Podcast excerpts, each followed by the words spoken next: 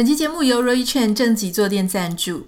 如果你常常会有坐姿不良、腰酸背痛的问题，不管是你自己或是家人、小朋友，我想推荐你一款我自己很喜欢的，市面上唯一可以选择男女体型、得过许多国际设计大奖的韩国品牌 Roy Chen 正脊坐垫。它有独家的支撑设计，所以可以让你坐起来会觉得后腰背有被贴合靠到的感觉，坐垫也不会容易滑动，可以轻松不费力地维持正确的坐姿跟良好的体态。欢迎你点开今天的节目简介栏，了解 Roy Chen 正脊坐垫。我们徐玉切入点的听众享有五二折的特殊优惠哦。Hello，欢迎收听徐玉切入点，我是徐玉玉姐爱。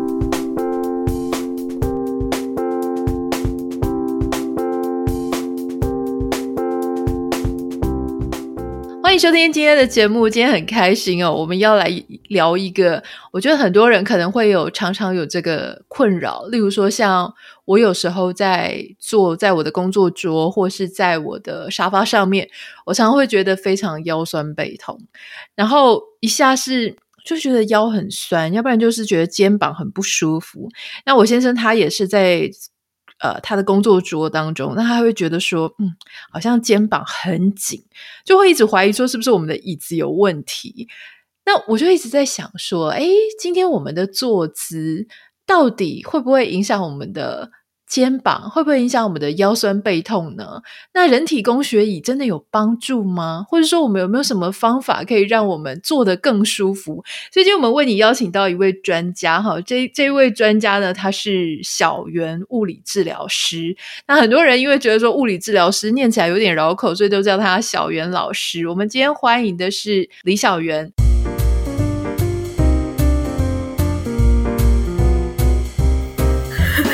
嗨，大家好，我是小圆物理治疗师。我稍微帮大家介绍一下哈，这个小圆物理治疗师呢，他以前是这个台大物理治疗系儿童物理治疗专攻的硕士毕业哈。那据说就是说，虽然说你专攻的是儿童治疗，可是其实你们一开始要先上成人的，然后再专攻一样。那问一下小袁，这个我就叫你小袁老师好了哈，还是你就叫我小袁就好。我我想问一下，坐姿到底会不会影响大家的身体健康，或是会不会造成驼背，或是有一些其他的问题？会哦，其实坐姿不良就是我们常常听到的那个弯腰驼背以外，其实翘脚也算是一种坐姿不良。然后坐姿不良啊，就也很会导致我们的腰酸背痛啊，然后甚至有那个血液循环变差，然后也会就长久下来也会影响到我们的关节健康。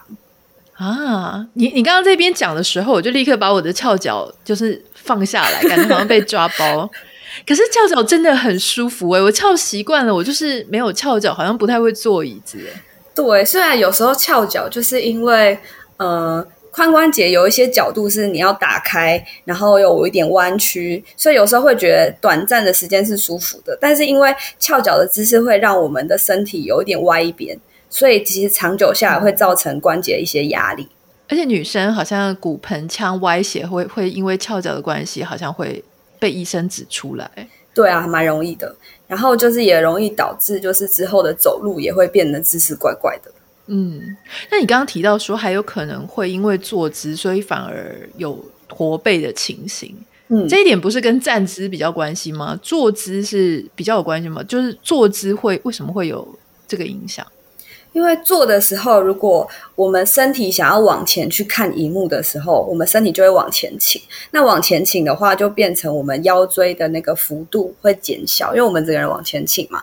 然后想要往前看，然后身体变弯曲之后，但是我们的脖子又为了想要抬头往上看，所以脖子又会做一个下巴抬高的动作。所以其实不只会导致弯腰驼背，也会造成我们俗称的乌龟脖，就是脖子前倾的这个姿势。那久了以后，我们的那个脖子看起来，从侧面看就会看起来很像，就是乌龟这样子，脖子往前。那其实是不太好看的。嗯，哎，那我有一个好奇，因为像我先生每次都觉得我坐姿有问题，我也觉得他坐姿有问题。他觉得我的问题是我每次坐椅子都只坐椅子的三分之一。嗯，然后他就会说：“你现在是在当兵吗？”然后他很奇怪，他坐姿，他坐椅子就是一定要坐到椅子的最后面，然后整个背都靠在呃椅背上，那我就很不习惯啊。我我真我真的我坐什么呃自己的书桌椅啊，或是我甚至是上课的时候，我都永远不会贴在椅背。到底哪一个人是比较正确的？其实是你先生的那个比较正确，因为靠在椅背上其实是腰部会比较放松的。就它有一个腰，呃但是它背后有一个靠垫吗？还是其实也是空空的？它不需要靠垫哎、欸。哦，OK。其实呃，如果说他平常有在运动，他的核心肌群还算是有力气的话，他呃时间没有那么长，其实是可以不用靠垫，不会造成太大的问题。嗯嗯，就大概是可能坐一阵子就要起来站站一下，或者是拉筋一下是 OK 的。对，因为我觉得很奇怪，如果我现在去靠椅背，那我不是腰那个背后那边会有一个洞吗？那个洞你你会建议就是说一定要有一个至少是靠背去把它填起来，对不对？对，就是如果有一个良好的腰部支撑支撑会比较好，但是就不建议随便拿一个枕头，因为枕头有的呃那个比较厚或比较薄，或者是软度不一样的话，其实如果呃拿错的话，就不会有支撑到的效果。嗯，那我还有一个问题，就是我们常常都会说啊，家里比较一定要有一个好坐的沙发。可是我就发现，有时候沙发越坐越累，越坐好像姿势就歪七扭八，很颠倒。然后我今天就一直说，那是因为我们家沙发太软了。所以沙发要怎么选，软跟硬，它也对我们的坐姿是有影响的吗？它对我们的坐姿其实蛮有影响的，因为我们其实，在坐姿的情况下。那个脊椎的压力是比站姿还大的，这件事就是其实很难，很就是会觉得，诶，怎么会这样？因为其实站姿的时候，我们的大脑要做很多的调整，就是例如说平衡啊什么的。那我们坐下来反而会比较轻，就会觉得好像比较轻松，但是实际上对腰椎的压力是比较大的。那呃，所以我们的沙发太软的话，我们的脊椎会变成是一个弯曲的情况。那另外有一些像欧美沙发，它的坐身，因为他们的身高，外国人的身高都比较大，所以它的坐深也会坐的比较深一点点。嗯。那我们如果膝盖已经靠到那个椅背，呃，就是那个椅子的边缘的时候，我们就会身体想要往后靠。那往后靠的时候，腰椎就会更弯。嗯。那久了之后，因为呃肌肉是被拉长，然后韧带是被拉长的，所以会不太舒服。所以它其实跟坐身也有一个很大的关系。Oh. 所以你刚刚提到说，你感觉你不要往后坐到底比较舒服，也有可能跟你的膝盖如果已经顶到，你就会觉得不太舒服，你就想要往前。嗯，对，我记得我这个坐姿应该是我从小，我从小不知道为什么就一直在坐椅子的三分之一。然后弹钢琴的时候呢，我也发现我就只是在坐那个椅子的边边边缘而已。然后我先生就说：“你到底屁股有没有在椅子上啊？” 因为他感觉我好像整个人都快要都是悬空在那边的。那这个事情是从小就。要好好培养，对不对？你你自己的门诊当中，因为有很多孩子，嗯，孩子在坐姿上通常会出现一些什么样的问题啊？呃，如果是一些比较低张的小朋友的话，他们也会倾向，就他们就是那种软骨头啊，就是可以靠他就靠，然后可以坐他就会坐那种小朋友，他们变成坐在椅子上，如果那个课桌椅的高度不正确的话，他们可能就是会往下塌，所以就一定要靠着，然后就弯腰驼背，然后甚至会歪一边这样子。那其实这个长久下来就会影响到他们的注意力。嗯、那我们刚刚有提到说，因为我们脊椎的呃一个曲线必须要维持好，是因为那个脊椎外面还有核心肌群。那核心肌群就是我们的横膈，还有骨盆底肌，然后还有包起来的一圈，就是有点像是天然的束缚一样。那如果我们的脊椎的结构已经不对的话，嗯、我们这些肌肉也很难处理。那所以这这样子的话，姿势错误的话，小朋友也会很难用横膈，就是我们俗称的腹式呼吸。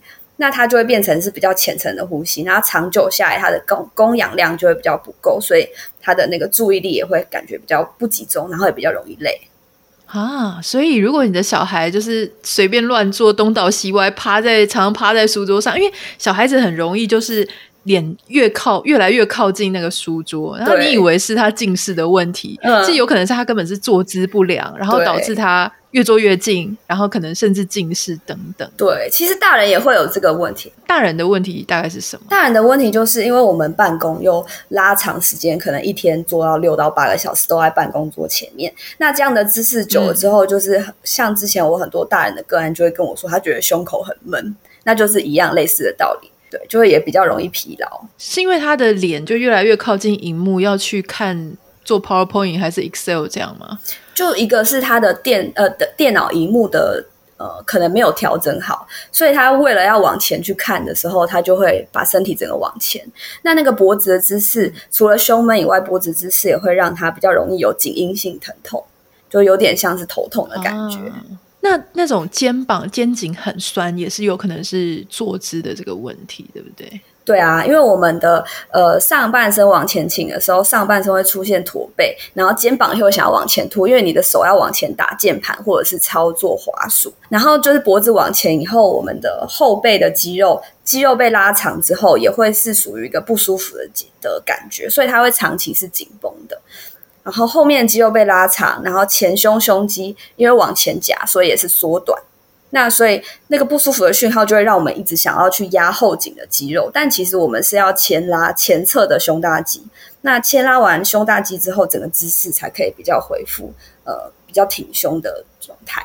嗯，所以常常我们在讲说，我们常常一上班啊，或者一工作我们就头痛，除了是压力可能造成的因素，说不定其实是坐姿，你的肩颈酸痛，然后胸闷等等，像你刚刚讲，然后甚至腰酸背痛都是有可能的，对不对？对啊。那可不可以？刚刚已经讲了那么多坐姿上的问题，但有没有什么方式，就是正确的坐姿到底应该是怎么样，或者说我们要怎么样？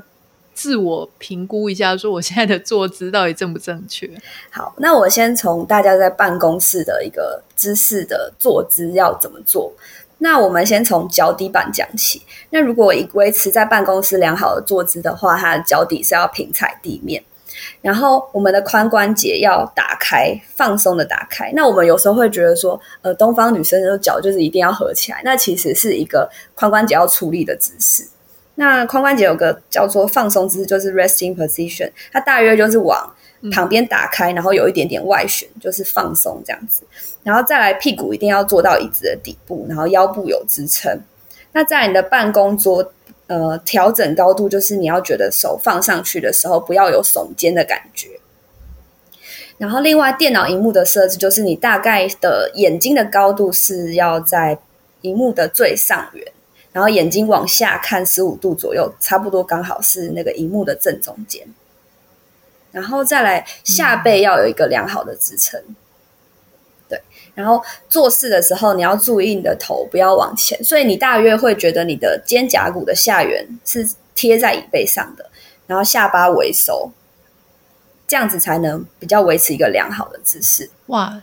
那刚刚听你这样讲完，我就发现那些贵妇啊，或者是什么国际礼仪的，他们一到这种正式的场合，女生就会因为穿窄裙嘛，然后他们就会脚并拢收一边，哎，那个姿势超级不舒服的，所以那个姿势没有符合物理，没有符合物理治疗师建议的坐姿，对不对？对，其实就应该脚开开小，放轻松，放轻松坐。哎，那骑摩托车的时候，我以前在台湾骑摩托车的时候，我也是啊，就是骑的时候膝盖都是放松的违章，那个反而是好的，是吧？对啊，其实这样是比较可以放松的。就我们坐越久，就是越要呃让肌肉就是不要随时处处在一个紧绷的状态。嗯，那我还有一个好笑的，因为刚刚既然提到骑摩托车哈，我常常在骑完摩托车，或者我坐在后座的时候，嗯。好长一段时间，如果说他可能，比方说载我的人，或者我骑车骑的比较久，例如说超过三十分钟以上，我就会觉得超级酸痛的，就是背超酸痛。这是因为骑摩托车或坐摩托车的姿势的问题吗？呃，我觉得它比较像是一个，因为像你之前提到说你都不会靠着椅背，那我们从小就被教说一定要抬头挺胸，所以我们基本上是用、嗯、呃胸口往前推。往上推，然后下腰也是往前推。那其实这个姿势会造成那个腰部的肌肉一直在出力。那你这个出力久了之后，你其实就会变成好像有点腰部不舒服哦。对，所以骑摩托车，因为我们随时都处于在一个紧绷的状态，要注意车啊，所以就是更容易出现这个往前推直，然后用力挺胸的状态，所以就也会腰酸背痛。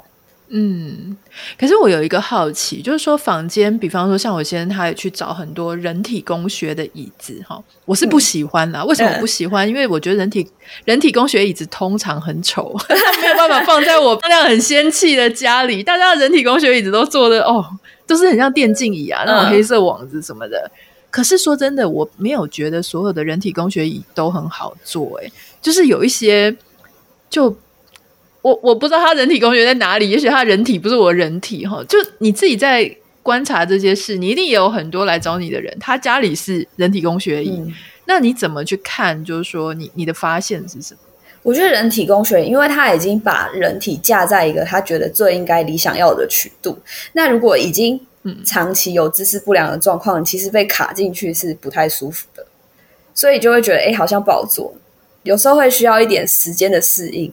那另外就是你有没有调整好高度，或者是说你虽然坐在上面了，啊，你脚有没有踩平？有没有像我刚刚讲的那些都重新做过一次调整？因为有时候你其他的东西没有改变，你就塞一个人体工学椅进去。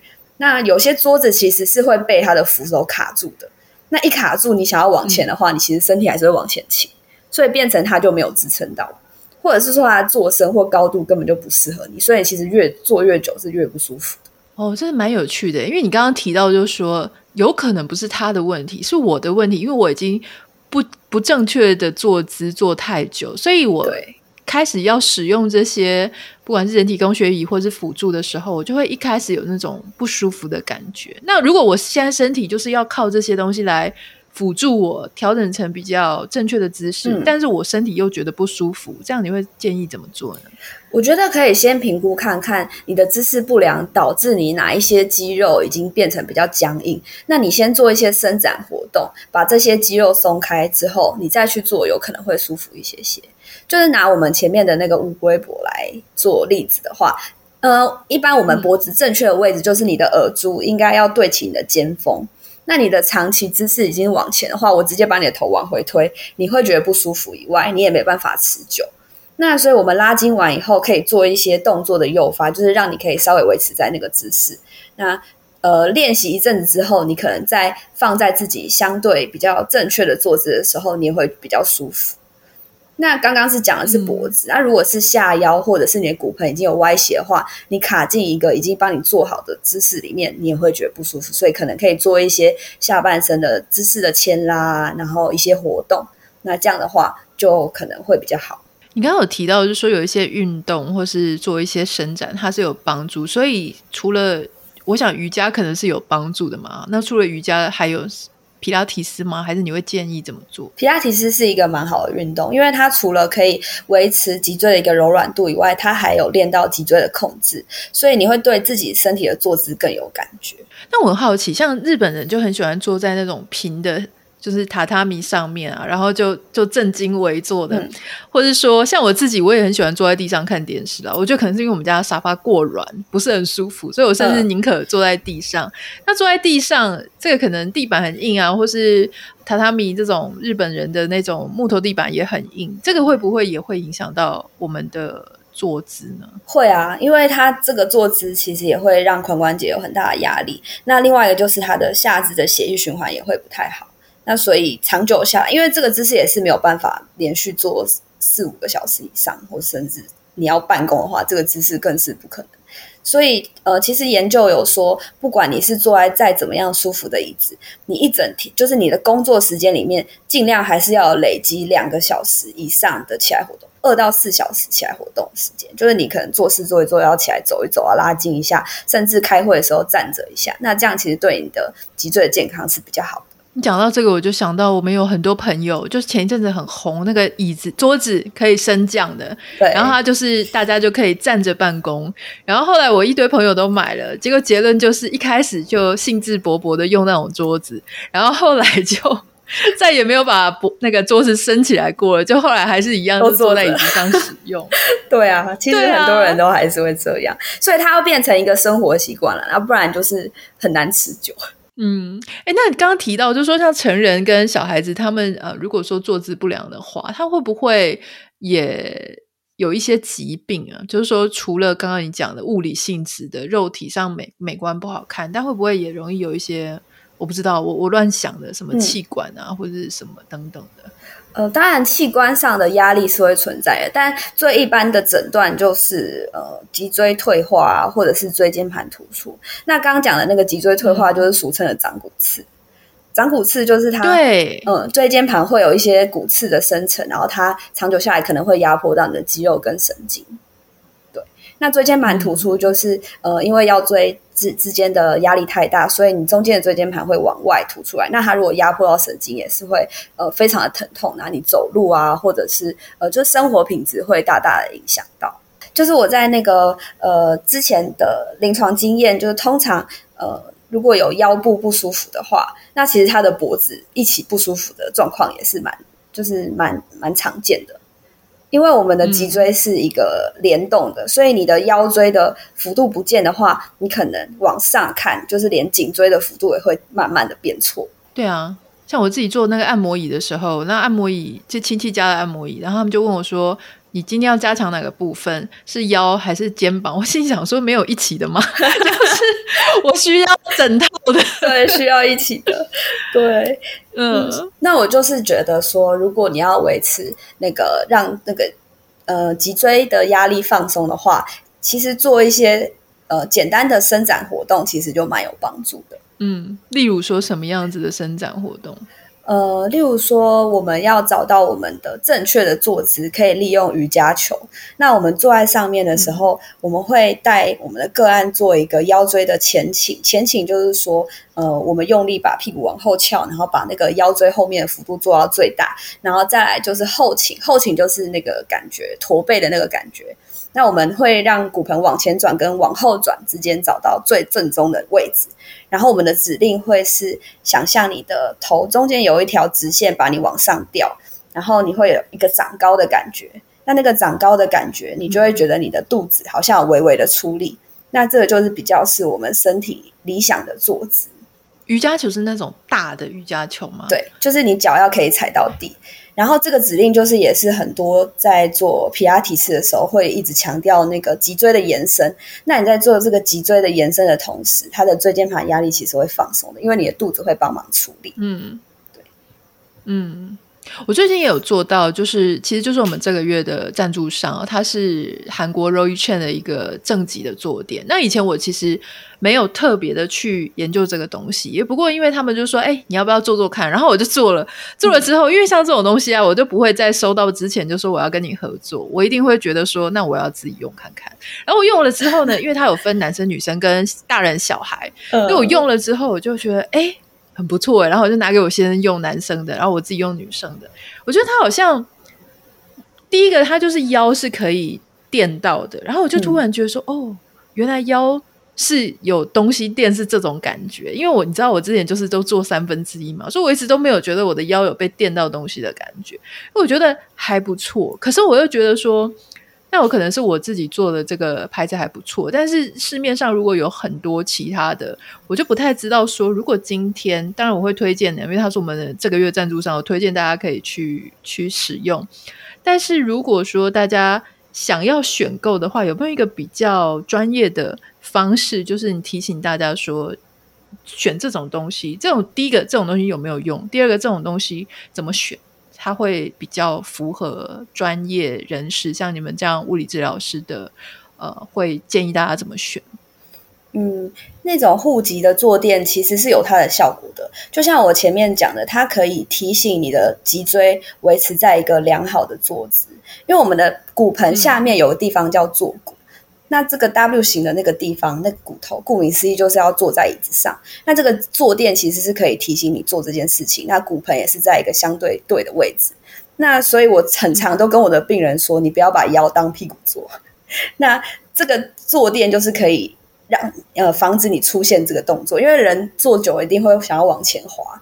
那这个坐垫就可以让你可以提醒，就是长时间坐在一个比较正确的坐姿。那也不会像刚刚的人体工学椅，就是硬把你塞在一个已经做好的那个姿势里面。对，这个东西还还蛮有趣的，就是说，因为它不只是，因为我现在常常我们家有一个木桌，然后木桌的两边是放椅子，然后其中另外一面是放 bench，就是叫做什么板凳，就是长的一条，然后它是可以，嗯、不管你坐在地上还是坐在 bench 上面，你就是可以用。我现在在想说，说不定骑机车的时候会不会也可以？哦，骑机车的话，感觉有点危险。但是如果我们的捷运，对，如果我们的捷运跟公车如果也能变成这样的话，感觉应该就比较对对，也也可以，就是用这个概念去做设计，就可以让一些本来已经腰酸背痛的人坐在上面，都觉得不会哦，可能坐久了站不起来，要下车的时候站不起来这样子。对啊，我我觉得其实大人是一回事，因为大人真的很容易教育腰酸背痛，但小孩子其实是很重要，因为小孩子我觉得像站姿或是。走路的姿势、握笔的姿势、握筷子的姿势或坐姿，其实都是要从小去呃去注意、去留意。因为小时候如果就已经乱七八糟乱做了，我我是不觉得你长大会突然有一天坐姿就变得很好，对不对？对啊，而且他们的脊椎还在发展中，所以他们的坐姿，因为我们所有的力气的呃，例如说刚刚的精细动作啊，或很多的发展都是从中轴的稳定开始。你的中轴越稳定，那你去做一些操作的动作才会越正确。那刚刚有提到说，呃，如果你坐姿不良，会不会导致脊椎侧弯？那这个的话，家长可能有时候就会想说，脊椎侧弯是很严重的那种，就是歪来歪去，就可能四五十度以上那种嘛。那其实不是，就是如果是坐姿不良的话，它只会导致是功能性的脊椎侧弯，就它不会是整体脊椎的变形，大概就是有一点呃腰椎曲度啊，或者是那个身体的曲呃脊椎的曲度变一点点歪斜，就是是非常轻度。所以有些家长会吓小朋友说：“一、嗯、会脊椎侧弯是那种很严重的那种哦。”那其实是不是？我我就有被医生说脊椎侧弯，然后可是他说不是很严重，就是只是让你知道你有这个状况。可是他还讲了一个蛮玄的，他就说，因为脊椎如果你侧面看，它是一个有一点微微的 S 型嘛，然后他是说我的 S 型的那个幅那个弧度比较小。就是，嗯、所以他说这样子，我就会很容易，常常会觉得这里不舒服，那里不舒服。这个是这个是有这个逻辑吗？有道理的吗？对啊，会啊。呃，就是说你的坐姿如果是一直想要往前挺直的话，呃，或者是有一些常常坐着，然后都比较僵硬的姿势的话，那个脊椎的曲线会从原本的，因为我们腰椎本来就是一个前凸嘛，那那个前凸就是有点像是我们站在墙壁，手掌放进去，刚好有一个。可以放得进去，有个空间。那它的曲度变小，就是说你的手放进去可能会变成比较挤一点。那它就是腰椎曲度的一个改变。那比较直的话，就是它的那个弹性啊，跟那个呃椎间盘压力会比较大，所以会觉得腰酸背痛。啊，我觉得今天真的是学到很多，因为我常常都觉得我们有时候。不管是活到几岁，像我们今天已经活到四五十岁了，就我先生五十，我四十嘛，也不太知道自己到底是做对了还是做错了。那这样今天听完之后，我终于发现说，哦，原来我们第一个意志最好是要塞到后面一点，对不对？屁股要塞到后面一点，它能够让你的腰背有一个支撑的地方。那如果你真的怀疑自己的坐姿有没有正确，可以倒回去听刚刚小袁物理治疗师他讲的，就是说。怎么样是一个正确的坐姿？那如果你真的已经觉得你常常肩膀不舒服、腰酸背痛、驼背各种，你你怀疑你就是一个坐姿不良的人，或像我一样，我常常需要呃翘脚，我如果不翘脚，好像不会坐，我没有办法坐椅子。我连睡觉的时候就一定要侧睡，所以我猜我脊脊椎真的是啊，被我自己凌虐到不行。哎，对啊，睡觉如果侧睡，是不是也会有一点点什么？不太好的部分，侧睡的腰椎压力也会比较，脊椎压力也会稍微大一点点。嗯，但是如果你平常有在运动，就是有做一些让脊椎维持柔软度啊，或者是呃，就是练习力量的运动的话，应该影响不会太大。因为我们睡姿本来就不会，本来就会变动啊，所以稍微侧躺睡着，你可能呃觉得自己压力大的时候，呃，脊椎压力大的时候，人是会自己换边的。那我有一个。在节目最后一个额外的问题，就如果我睡觉，我为什么会侧睡？是因为我觉得我平躺不好睡，我觉得我平躺的时候腰这边有一个洞，就是好像空空的。那这个该怎么办？这个是说我就真的只能侧睡，还是我要去拿一个东西垫在腰下面？呃，睡觉的时候就不用拿东西垫在腰下面了。那呃，应该是说你可以做一些运动，改善你的脊椎的柔软度。那这样子的话，你放松的话，你的身体跟肌肉比较可以自己放松下来。因为有时候你的肌肉紧绷太久的话，你放在一个平面，其实也是没办法做一个很好的休息。就还蛮推荐你做那个、嗯、呃婴儿式的动作。婴儿式的动作就是有点跪在地上，然后你的手往前，嗯，然后让你的腰椎拉长，那有一定要把双膝打开吗？如果那个那个地方髋关节你会觉得很紧的话，呃，那个脚要不要打开是看个人怎么样的姿势比较舒适。那你如果觉得、嗯嗯、呃不打开，你直接并拢直接坐也坐得下去的话，那你就是可以不用特别要需要打开。OK OK，好，我希望我们下一次有机会再邀请小圆来跟我们谈说什么样的姿势让大家比较好睡觉。今天是跟大家分享说什么样的坐姿是比较正确的。那刚刚有提到，就是说如果你现在开始要调整你的坐姿啊，让你恢复你的体态啊，让你整个。做的比较舒服的话呢，还有几种方式嘛，哈。第一个就是你可以做一些像是瑜伽啊、皮拉提斯啊、皮加呃瑜伽球啊，哈，做一些这些姿势，或是你也可以靠辅具啊，例如说像我们这个正脊坐垫啊，你也可以是去呃。做看看到底什么叫做正确的坐姿，然后让这个辅具可以帮助你抬头挺胸了，就是说可以帮你有支撑的好好坐，然后也不是买了就没事了。刚刚小袁有讲到说，你脚还是要平放在地上，就是你还是要有一个相对正确的坐姿。我这样的 summary 有有对吗？这样子还蛮正确的哦，太好了，我学到了。希望大家在听 podcast 你也学到。我们今天非常谢谢小圆。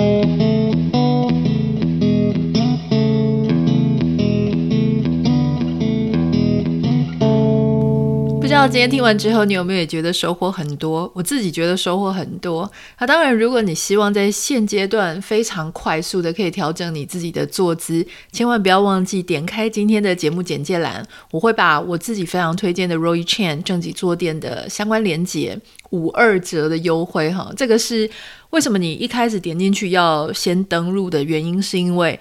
呃，他没有办法一开始就把价格公布给大家看，因为他会被他的其他通路商抗议，因为这个价钱真的是我们在呃算是这一段时间内最优惠、最优惠的价格。那我觉得相比去直接买一个人体工学椅，因为非常的贵嘛，所以我觉得你可以先试试看正脊坐垫，让你的姿势哈稍微在一种比较无痛的去调整的状态下，先把自己的姿势调好。那我相信他对。呃，刚刚我们在整个节目当中提到的一些问题，或许它就能够帮助你、帮助你的另外一半、帮助你的小孩有一个很明显的改善跟调整。如果有任何想要跟我分享的，欢迎你可以私讯到我的 Instagram 账号 Anita 点 Writer A N I T A 点 W R I T R。不要忘记帮我们在 Apple Podcast 跟 Spotify 上面按下五颗星。如果想要多了解小圆物理治疗师的话，我也会把他的粉专放在我们今天的节目简介栏里面。好喽，那我们就明天见。拜拜。